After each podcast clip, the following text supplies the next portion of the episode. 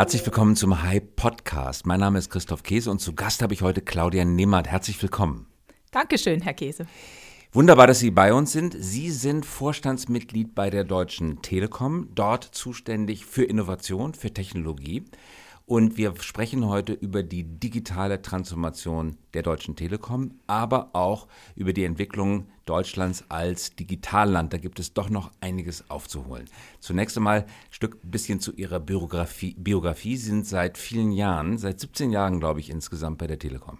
Nein, im Vorstand der Deutschen Telekom bin ich genau seit acht Jahren, habe dort zunächst fünf Jahre das internationale Europageschäft geführt und jetzt seit drei Jahren den Vorstandsbereich Technologie und Innovation. Und die 17 Jahre waren Sie bei McKinsey. Das Davor ich war ich genau 17 Jahre bei McKinsey, genau. Da waren Sie Partnerin und wurden hinterher auch zu Senior-Partner, glaube ich, gewählt, sind dann aus der Beraterwelt in die Telekom gewechselt. Wie hat sich das für Sie angefühlt?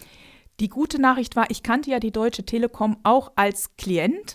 Insofern wusste ich, was mich erwartet. Es ist aber ein großer Unterschied, ob Sie im Wesentlichen Ratschläge geben oder ob sie dann mittendrin sind und nachher eine große Organisation mit vielen tausenden Leuten führen. Aber ich muss sagen, für mich war es der richtige Schritt. Wie fühlt sich das denn an, wenn man nicht mehr Anführungsstrichen nur berät, sondern selber führt? Ich würde sagen gut, weil dann ist man am Ende dafür verantwortlich, dass das auch umgesetzt wird, was man initiiert. Aber schon ein großer Schritt, oder? Nun, ich habe während meiner Zeit bei McKinsey bereits einige Projekte, Ersatzmanagementprojekte gemacht. Zum Beispiel hatte mich im Jahre 2005 der damalige CEO gebeten, 2004, 2005, ein IT-Krisenprojekt. IT-Krisenprojekt? Genau, ein IT-Krisenprojekt zu betreuen. Was heißt das? Damals ging es um die IT für das Projekt Arbeitslosengeld 2.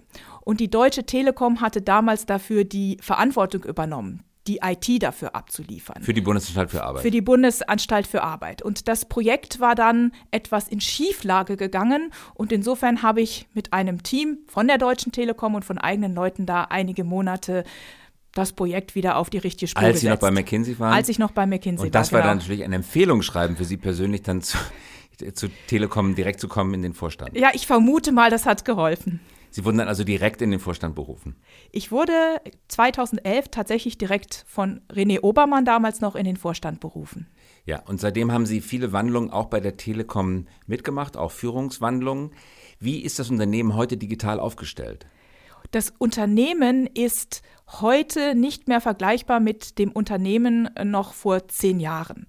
Beispielsweise ja. haben wir uns auf den Weg gemacht, ich nenne das ein softwarezentriertes Unternehmen zu werden, mit dem Menschen und dem Kunden im Mittelpunkt. Und insofern haben wir für unsere Mannschaft, gerade im Technologie- und im IT-Bereich, eine riesengroße Umlernaktion gestartet. 30 Prozent unserer Menschen haben im Grunde Reskilling-Bedarf und alle anderen müssen sich auch weiterentwickeln und wir bieten Akademien an für Hunderte von Leuten, damit sie sich ausbilden lassen können, zum Beispiel zum Architekten, zum Software-Ingenieur, zum Scrum Master, um letzten Endes diese kulturelle und auch Skill-Transformation voranzutreiben. Damit wir die Dimensionen abschätzen können, die Telekom hat etwa 76 Milliarden Euro Umsatz, 216.000 Mitarbeiter und Sie sagen jetzt Kunde im Mittelpunkt, gut, das sagt sich leicht, aber vor allen Dingen wird es ein Technologieunternehmen und das ist natürlich ein großer Schritt, gerade wenn es um die Qualifikation von Mitarbeiterinnen und Mitarbeitern geht. Wie viele Menschen müssen Sie in Ihren Qualifikationen weiterentwickeln, damit Sie das einlösen können, was Sie versprechen? Zehntausende von Menschen müssen wir ähm, damit weiterentwickeln können. Und ich vielleicht noch ein Punkt. Kunde im Mittelpunkt sagt sich total leicht. Das aber wirklich konsequent umzusetzen, so wie es die Apples und Amazons dieser Welt vorgemacht haben, ist schwer. Ich mache das mal an einem praktischen ja, Beispiel bitte. fest. Wenn wir haben viele Kunden zu Hause besucht und festgestellt, dass ein wesentlicher Grund, warum oftmals das WLAN zu Hause nicht so gut funktioniert, ist, dass der Router hinter einem Bücherschrank oder einem Aquarium steht. So die einfachste Lösung ist, Sie schreiben auf den Karton, in dem der Router ist, bitte nicht hinter den Bücherschrank stellen. Eine weitere, nicht so komplizierte Lösung ist, Sie machen ein Leuchtlämpchen. Es ist grün, wenn er an einer guten Stelle ist, rot, wenn er an einer schlechten Stelle ist. Aber wie Sie es eigentlich lösen möchten, ist, dass Sie permanent Verbindungsdaten aufnehmen und dass dann Service-Mitarbeiter aus der Ferne, wenn Fehler auftreten, das fixen können. Und dann müssen Sie als Kunde, beispielsweise meine 80-jährige Mutter, gar nichts mehr machen. Denn es funktioniert einfach, weil Technologie und Menschen dafür sorgen, dass es klappt. Sie haben gerade Apple und Amazon angesprochen. Was bewundern Sie bei denen? Was machen die richtig im Umgang mit Kunden? Diesen absoluten Fokus auf das Kundenerlebnis ist einfach einfach zu machen, intuitiv. Es gibt ja so einen interessanten Film, wie ein, ich glaube, es ist ein Schimpanse, ein iPad bedient und es schafft, die Seiten umzublättern, den Screen kleiner und größer zu zoomen. Also es ist so intuitiv, dass selbst ein anderer Primate es bedienen kann. Und diese intuitive Bedienbarkeit, das finde ich großartig. Und rein technologisch gesehen ist das schwer herzustellen. One-Click bei Amazon, ungeheuer praktisch, ist technologisch schwierig. Technologisch schwierig, weil heute, um ein perfektes Kundenerlebnis herzustellen, brauchen Sie die Fähigkeit, Daten zu interpretieren mit Hilfe von Algorithmen, Machine Learning oder wie man so schön sagt, künstliche Intelligenz, um das entsprechend umzusetzen, in absoluter Perfektion. Und ich würde noch eins hinzufügen, hier bei uns, bei der Deutschen Telekom und in Europa, so, dass das im Einklang mit unserer Vorstellung ist, wie wir mit Daten von Menschen umgehen wollen. Das erklären Sie uns bitte mal, wie macht man das denn? Die Deutschen sind ganz besonders vorsichtig mit dem Umgang ihrer Daten. Sie brauchen diese Daten aber, um dieses Kundenerlebnis, das Magische zu schaffen. Wie machen Sie das denn, wenn Sie die Daten nicht wirklich auslesen können? Ich würde mal sagen, die Deutschen sind ein wenig schizophren. Auf der einen Seite verteufeln wir oft neue Technologien wie künstliche Intelligenz. Auf der anderen Seite gehen wir komplett sorglos mit unseren Daten um. Und ein besonders gutes Beispiel, ich erwähne das als Mutter, ist die mobile App TikTok.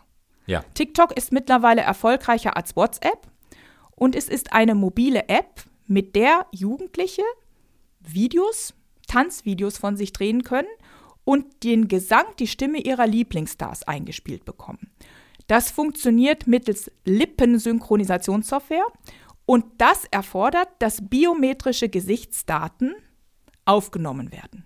Ja, und das Mittlerweile machen sie problemlos mit und ohne jeden Widerstand, weil sie das mit, lieben. Weil sie das lieben, mittlerweile auch über vier Millionen Jugendliche in Deutschland. Und das Ganze ist eine Social-Media-App eines chinesischen Providers. Und das machen Leute komplett sorglos mit, weil sie es lieben. Aber wenn es um die Passdaten geht, Biometrie, aber, dann ist großer Alarm. Genau, aber andererseits, wenn es darum geht, genau so etwas zu machen, dann ist großer Alarm. Das nenne ich ein wenig schizophren im Umgang. Ja? ja? manche Dinge komplett sorglos, bei anderen Dingen komplexe Diskussionen. Und wie gehen Sie bei der Telekom damit um? Sie möchten es einfach machen. Sie möchten Amazon für Deutschland werden. Wir Zumindest möchten, was die Funktionalität angeht. Aber wie machen Sie das mit diesem Datenvorbehalt? Ganz praktisch. Wir möchten es einfach machen und insofern ist Einfachheit das Prinzip. Wir haben aber noch ein anderes Prinzip, das nennen wir Privacy and Security by Design. Wie funktioniert das? Praktisch. Beispiel Smart Speaker der Deutschen Telekom. Da hatten wir ganz, ganz lange intensive Diskussionen zu, auch mit unserem Datenschutzbeirat. Also das Alexa der Deutschen Telekom? Das Alexa der Deutschen Telekom, dieses Alexa der Deutschen Telekom heißt Hello Magenta. Also Richtig. Hello Magenta bedeutet, dass Sie Services der Telekom wie Entertain TV oder auch Telefonie sprachlich aktivieren können. Und was ist der Unterschied im Vergleich zu Alexa?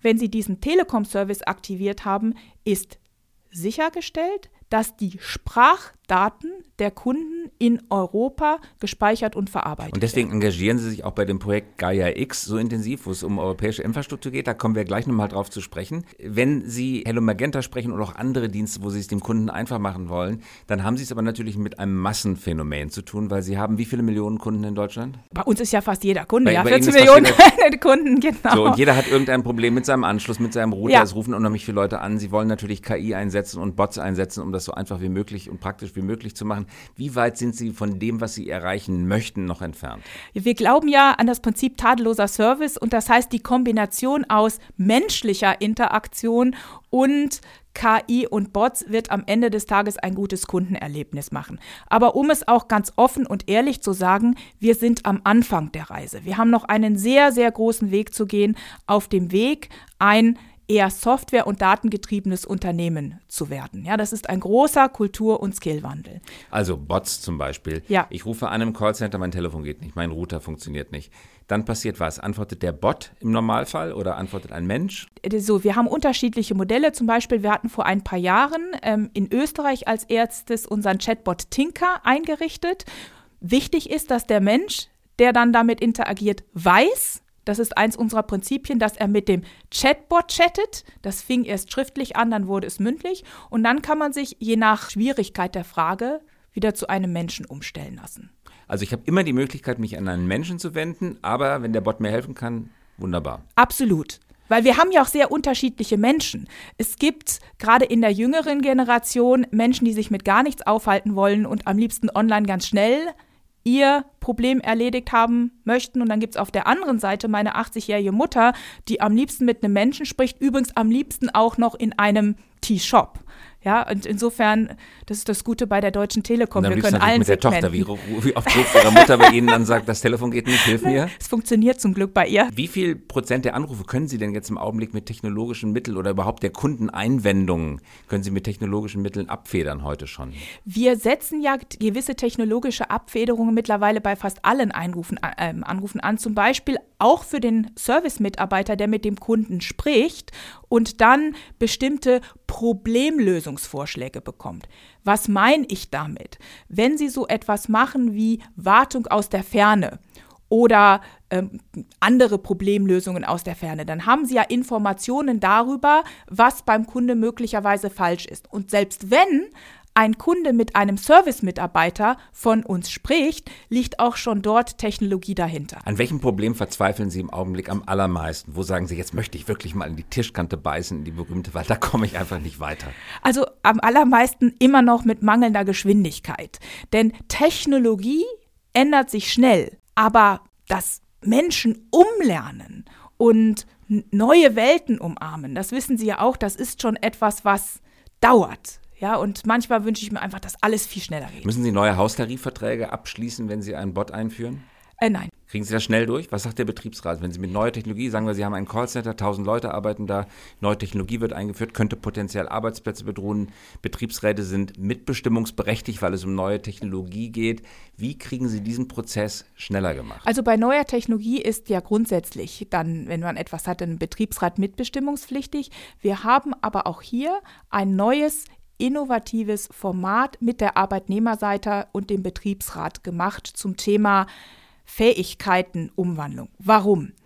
In der Vergangenheit, wenn man etwas ändern wollte, gab es monatelange Verhandlungen, um etwas einzuführen oder eine neue Organisation zu definieren. Und dann wurde weitere Monate lang etwas Neues eingeführt und eine Organisation. Das ist nicht mehr zeitgemäß. Insofern machen wir so etwas, was wir agile Verhandlung nennen. Das heißt, wir behandeln die Themen, wie sie kommen. Warum, und damit haben wir im IT-Bereich angefangen, ist die Arbeitnehmerseite da mit uns gemeinsam sehr konstruktiv unterwegs, weil wir es uns als Unternehmen nicht leicht machen. Denn wir sind nicht hingegangen und haben gesagt, die neuen Fähigkeiten bauen wir dadurch auf, dass wir hier Tausende von Menschen entlassen und alles im Ausland aufbauen, sondern wir haben gesagt, wir machen uns gemeinsam mit euch auf den zugegebenermaßen mühseligen Weg dieses Umbaus von Fähigkeiten. Nimmt aber Geschwindigkeit raus. Nimmt Geschwindigkeit raus und deshalb ist das natürlich auch in Kombination damit, dass wir bestimmte spezifische Fähigkeiten dazu heiern. Ne? Das ist ja die Kombination. Aber wir haben nicht gesagt, Massenentlassungsprogramm und alles in Indien, sondern Skillumbau und gleichzeitig bei Spitzenfähigkeiten neue Top-Talente dazu zu heiren. Die Deutsche Telekom ist ein Telekommunikationsunternehmen, hätte jeder ohne lange darüber nachzudenken vor zehn Jahren gesagt. Wahrscheinlich arbeiten Sie daran, dieses eine, diese Be Beschreibung dessen, was die Telekom ist, nochmal nachzuschärfen, nachzuschleifen. Was sagen Sie heute auf die Frage? Die Deutsche Telekom ist? Ist immer noch ein Telekommunikationsunternehmen, aber die Deutsche Telekom verbindet Menschen mit den Möglichkeiten von heute und, und morgen. Und ist auch ein Technologieunternehmen? Ist auch ein Technologieunternehmen. Weil WhatsApp ist auch ein Telekommunikationsunternehmen. Trotzdem würden die auf die Idee nicht kommen zu sagen, wir sind ein Telekommunikationsunternehmen. Die sind Technologieunternehmen. Richtig. Aber ich glaube, zukünftig werden alle Unternehmen, die langfristig erfolgreich sein wollen, auch Technologieunternehmen sein. Denn dieses Software ist den Rest der Welt auf, gilt nicht nur für die Telekommunikationsbranche, es gilt ja auch für alle anderen Sektoren, ja. Und insofern glaube ich, zukünftig sind alle Unternehmen auf dem Weg, wirklich Technologieunternehmen zu werden. Das ist sicher richtig. Wir hatten vergangene Woche Andrea von, Andreas von Bechtolfsheim, Sun, Microsoft, Sun Microsystems Gründer hier im Podcast, der hat gesagt, im Silicon Valley ist man deswegen so zukunftsfroh, weil man weiß, dass die komplette Zukunft hier erfunden wird. Es kann also nichts passieren, was man nicht selber erfunden hat und deswegen muss man sich vergleichsweise wenig äh, Sorgen an der Stelle machen. Wir hatten gerade über Technologieunternehmen gesprochen. Wenn wir uns mal anschauen, wie heute Kommunikation stattfindet, werden viele Kommunikationsleistungen von Tech-Unternehmen angeboten und eben nicht mehr von Telekommunikationsunternehmen. Sie bleiben auf den Kosten für die Infrastruktur hängen. Sie müssen das Land mit Glasfaser verkabeln, sie müssen die Telekommunikationstürme für die mobilen Netze aufbauen. Genutzt werden die Bandbreiten, die Sie für teures Geld hingestellt haben, aber gerne mal von WhatsApp für Video-Live-Chat, für Telefon-Live-Chat. Das geht bei Ihnen over the top, das produziert nicht einen einzigen Euro mehr Umsatz weil die meisten Leute ja die Bandbreite per Flat Fee oder zumindest für relativ geringes Geld einkaufen. Also over the top, ist das für Sie eine fundamentale Bedrohung? Für die Deutsche Telekom, für alle Telekom-Unternehmen gilt, wir werden auch in den nächsten Jahren Infrastrukturen und die letzten Meilen brauchen. Also das bleibt sowieso ein solides Business. Ansonsten ist für mich Over the Top eine Quelle der Inspiration. Mhm. Auf dem Weg, ein Technologieunternehmen zu werden. Und um ein Technologieunternehmen zu werden, ist nicht nur diese Skill-Transformation gefragt, sondern wir haben auch die Art und Weise radikal geändert, wie wir mit anderen Partnern zusammenarbeiten, um das mal praktisch zu machen. Ich glaube, ein Telco-Unternehmen ist auch die größten, auch die Deutsche Telekom für sich genommen, zu klein, um weltweit interessante Technologien voranzubringen. Also tun wir uns zusammen. Beispielsweise beim Thema 5G haben wir ein Technologie-Joint Venture mit der SKT gemacht.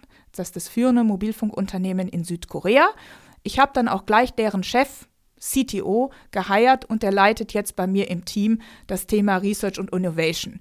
Wir holen uns dann Menschen aus Südkorea, bringen unsere Leute nach Südkorea.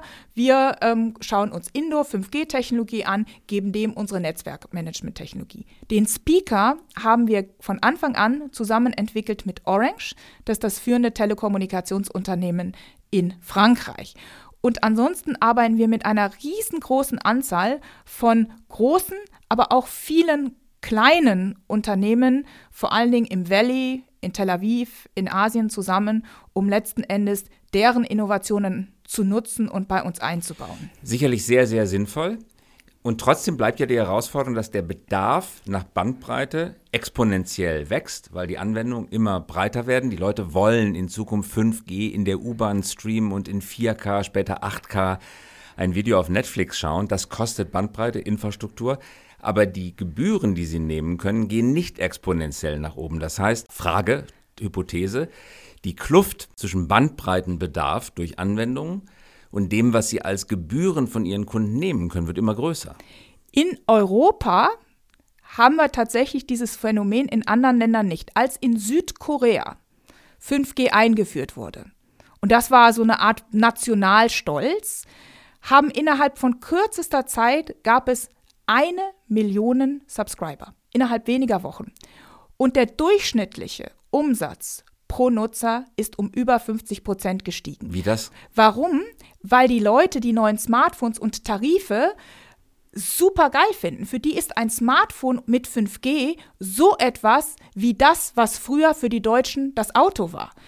Hat es wirklich einen riesengroßen Unterschied gemacht, ob sie 170, 200, 250 PS haben? Das ist ein Land, in dem Technologie und Neuerungen geliebt werden und in dem Menschen ganz viele neue Services ausprobieren. Also Zahlungsbereitschaft geht nach oben. In, dem Land äh, hatte man tatsächlich eine sehr hohe Zahlungsbereitschaft, weil wir ja immer von Asien sprechen. Wenn Sie sich die Vereinigten Staaten angucken, äh, sind dort die durchschnittlichen Umsätze pro Kunde deutlich höher als überall in Europa. In Europa haben wir in den vergangenen 10, 15 Jahren eine Logik geschaffen im Telekommunikationssektor, Geiz ist geil. Also sind viele Leute nicht bereit, für einen Mobilfunkvertrag ungefähr zwei Latte Macchiatos von Starbucks zu zahlen. Das ist letzten Endes in meinen Augen Versäumen einer Industrie ähm, über Kundenerlebnis und Wow-Faktor, die äh, Services sichtbar zu das machen. Das kommt mir sehr bekannt vor, weil genauso hat die Verlagsindustrie auch das Publikum dann gewöhnt, Inhalte kostenlos abzubieten, ja. äh, anzubieten. In den USA kostet ein Kabelanschluss mit einem vernünftigen klassisches Fernsehen, also Fernsehkabel, mit einem vernünftigen Programmbündel ungefähr 200 Dollar. In Deutschland kriegen Sie das Stichwort Magenta deutlich preiswerter. Das ist gemeinsam vielleicht ein Fehler der, der jeweiligen Industrien gewesen, die Preisbereitschaften abzusenken. Aber Sie sagen jetzt, gerade Leute in Ländern sehr technologieaffin wie Korea, sind bereit, mehr zu bezahlen. Hier vielleicht jüngere Generationen, man möchte nicht mehr unbedingt ein Auto haben, aber das 5G-Handy möchte jeder haben. Also sehen Sie Hoffnung auch für Europa, dass eine jüngere Generation sagt, 5G in 8K, das muss ich unbedingt haben, kann auch 200 Euro kosten. Wissen Sie, wenn wir in Europa den digitalen Wumms hinbekommen, wenn eine Leidenschaft für digitale Technologien, hier den Stellenwert bekommt wie vor 30 Jahren die Leidenschaft für Autos, dann sehe ich da auch einen guten Weg für Europa. Der digitale Wumms, das ist ein wunderbarer Ausdruck.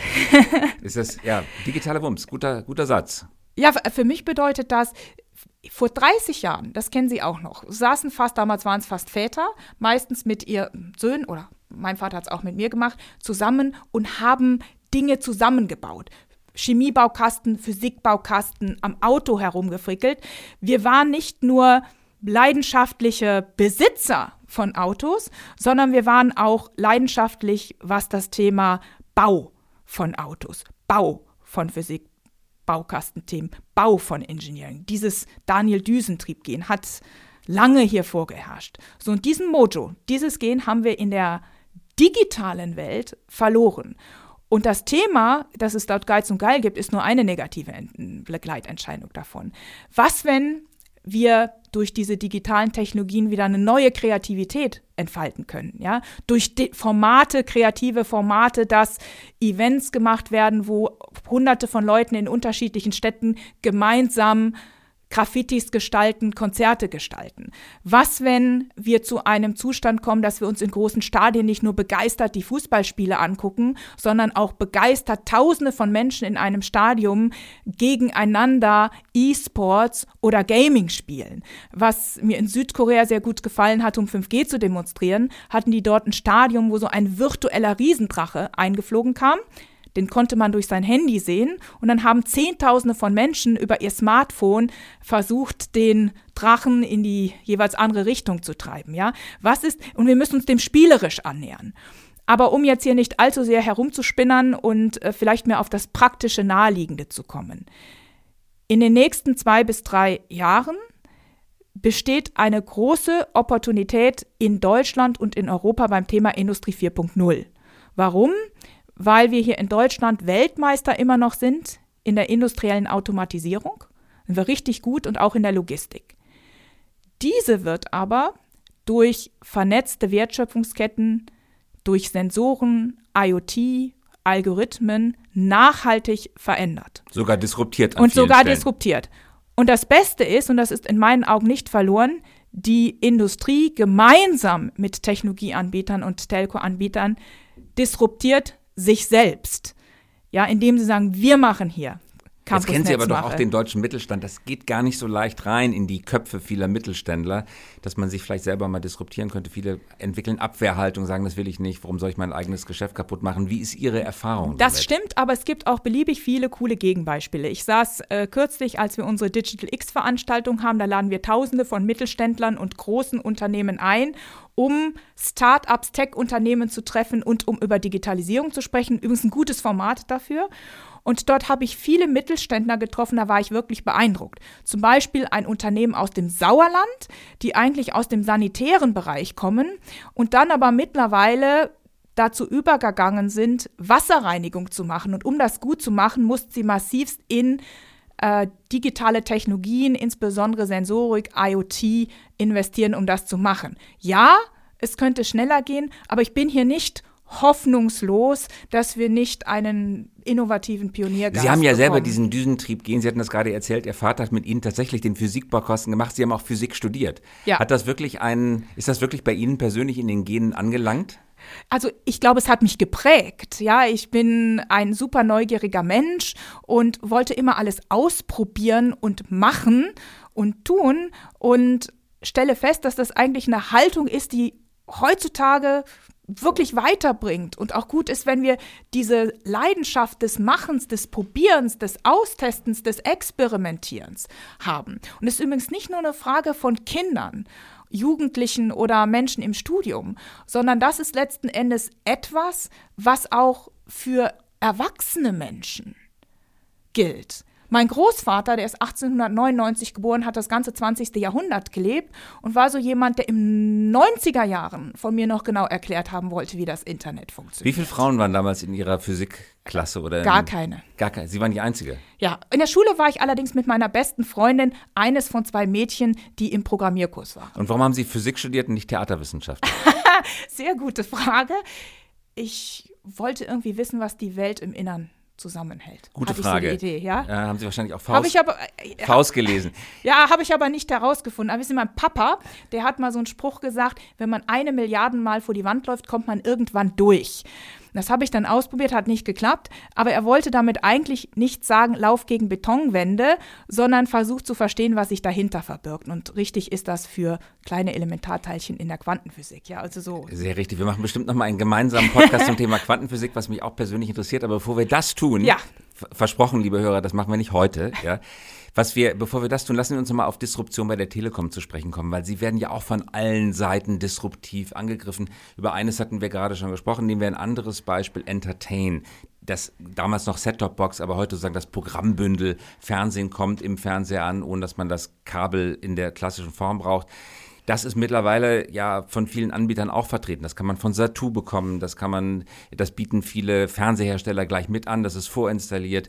Viele mm, kaufen sich den Chrome-Stick, stecken ihn hinten rein, dann braucht man Jetzt sagen Sie natürlich, das ist nicht ein so tolles Programmmittel wie bei Entertain, aber trotzdem, manchen reicht's ja. Äh, da sind Sie starken disruptiven Druck ausge, ausgeliefert von vielen anderen Anbietern. Wie gehen Sie im Unternehmen damit um? grundsätzlich wieder dafür sorgen, dass es einfach und bequem funktioniert.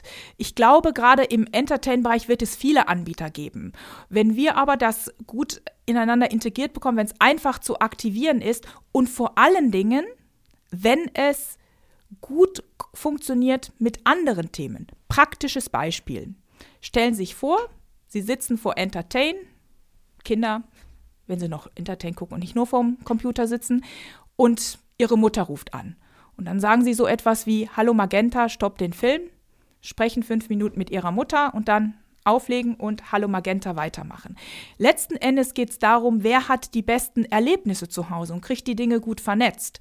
Und dann müssen wir einfach Gas geben. Wir haben sehr, sehr viele Kunden. Wir sind in den meisten Haushalten durch, meistens durch irgendeinen Service vertreten. Und wenn wir das hinbekommen, dass das mit uns wirklich gut funktioniert, und übrigens, wenn es mal nicht funktioniert, Sie am Ende des Tages doch noch mal jemanden finden, der Ihnen helfen kann. Den Chrome-Stick und Apple TV äh, und den Fire Stick heißt er, glaube ich, von Amazon, den bekomme ich bei Mediamarkt Saturn, bei Konrad in der Kassenzone. Der Telekom-Stick ist mir da noch nicht aufgefallen. Habe ich den übersehen oder gibt es den Aber das nicht? ist tatsächlich ein guter Punkt. Das Entertain-Thema wird am meisten denn auch in den äh, Stores verkauft, aber ich weiß Ja, aber nicht in der Quengelzone an der Kasse. so in der, das müssten wir, das müssen wir mal checken, ob wir das war, tatsächlich da mehr noch dort vertreiben Da, wo könnten. die ja? Bonuskarten hängen. Wo die hängt- Bonuskarten hängen. Ja, aber der ne? Bonuskarten ja, ja. hängen in der Quengelzone. N- n- Entertain fühlt sich immer noch ein bisschen schwierig Sie an. haben einen guter Punkt. Das nehme ich jetzt mal als Anregung Sehen mit. Sie, Präsentation unserer Produkte in der Quengelzone. Ja, sehen Sie, das muss natürlich auch klein sein, damit es in die Ja, Quellenzone ja. passt. Für eine Set-Top-Box ist da kein Platz. Lassen Sie uns zum Abschluss noch Ja. von jemand über die europäische Infrastruktur sprechen. Wir hatten das gerade schon angedeutet. Sie engagieren sich auch stark bei einem Projekt, bei dem es darum geht, dass in Europa Infrastruktur geschaffen wird, die auf der Netzwerkebene tatsächlich europäisch funktioniert und damit auch allen Datenschutzbedenken ein gutes Argument entgegensetzen kann. Können Sie uns dazu noch etwas erzählen? Äh, Sie sprechen Gaia X an. Ja, Gaia X. Also vielleicht, um es nochmal zu sagen, es geht überhaupt nicht darum, sogenannte Hyperscaler, also Amazon Cloud oder Microsoft Azure nachzubauen. Das ist hier nicht das Ziel, sondern es geht um die Frage, wie stellen wir zwei Dinge sicher? Zum einen Vertrauen in Datensicherheit, das bedeutet, dass es keine zumindest legale Möglichkeit gibt, von Institutionen außerhalb Europas darauf zuzugreifen. Und das andere Thema ist Datensouveränität. Was bedeutet Datensouveränität, wenn Sie ein mittelständisches Unternehmen sind oder auch Sie als Privatkunde? Entscheiden Sie selbst, welche Informationen von Ihnen für welchen Zweck, für einen bestimmten Zeitraum einem Datenmarktplatz oder einer Datenplattform für Analyse zur Verfügung gestellt werden. Und wenn da nicht mehr, wird es dann halt entsprechend auch gelöscht. Und diese Souveränität, dass am Ende des Tages nicht automatisch angenommen wird, dass Daten dann für ewig irgendeiner Datenplattform geben und nicht mehr transparent ist, für welchen Zweck das genutzt wird. Das ist etwas, von dem ich sehr überzeugt bin. Wenn wir das hinkriegen und ausrollen, wird es auch enormen Beitrag dazu haben, dass Mittelständler sich stärker miteinander vernetzen. Das kostet Milliarden. Microsoft Azure sagt sich auch vergleichsweise leicht. Dahinter steckt im Prinzip eine riesige Wette, die Microsoft eingegangen ist, um diese riesige Cloud-Infrastruktur zu bauen. Das hat so viel Geld gekostet, dass es tatsächlich auch in die Grenzen selbst eines so großen Unternehmens wie Microsoft gegangen ist. Ist gut ausgegangen, ja. diese Wette bisher. Aber deshalb es. will das hier auch keiner es kostet, nachbauen. Es kostet Milliarden. Wer, wer bezahlt das in Europa? Nee, deshalb will das hier auch keiner nachbauen. Denn wenn man äh, die Idee hätte, äh, Microsoft Azure oder AWS von Amazon in Europa nachzubauen, würde das zwischen 70 und 100 Milliarden Euro kosten. Und, um das mal ganz hart so zu formulieren, gibt auch gar keinen Markt dafür, weil das ja funktioniert. Insofern reden wir eben nicht darüber, sondern die nachzubauen, sondern letzten Endes eine, wenn Sie so möchten, logische Ebene da drauf zu setzen, die dann auf diesen Cloud-Angeboten oder auch auf Cloud-Angeboten europäischer Hersteller diese Datensouveränität realisiert. Denn die meisten Unternehmen wollen ja sowieso nicht, wenn sie mit einer öffentlichen Cloud arbeiten, ihre Daten nur in eine Cloud geben. Große Unternehmen arbeiten meist mit mehreren Cloud-Providern zusammen. Also insofern, nein, keine super Hyper-Cloud nachzubauen für sondern 70 cleveres bis 100 Layer oben drüber. sondern im Grunde ein Layer oben drüber und auch rechtliche Rahmenbedingungen, die alle, die hier in Europa Geschäfte machen wollen, motivieren oder zwingen, bestimmte Standards von Datensouveränität und Sicherheit einzubauen. Denn eins glaube ich ja, Politik ist immer falsch unterwegs, wenn sie versucht, Technologie zu bauen. Aber Politik ist sehr gut unterwegs, wenn sie kluge Bedingungen schafft und dafür sorgt, dass jeder, der in Europa Geschäfte macht, nach den Spielregeln spielt, die wir hier in Europa haben wollen. Dagegen ist überhaupt nichts einzuwenden. Bundesdigitalministerin, würden Sie das machen, wenn es Ihnen angeboten würde? ich weiß nicht, ob ich für die Politik geeignet bin. Ich glaube, ich bin zu ungeduldig. Das wollen wir doch mal sehen. Das war Claudia Nehmert. Vorstandsmitglied bei der Deutschen Telekom. Herzlichen Dank fürs Kommen. Dankeschön, Herr Käse. Und wir hören uns wieder in der kommenden Woche. Mein Name ist Christoph Käse und das war der Hype Podcast.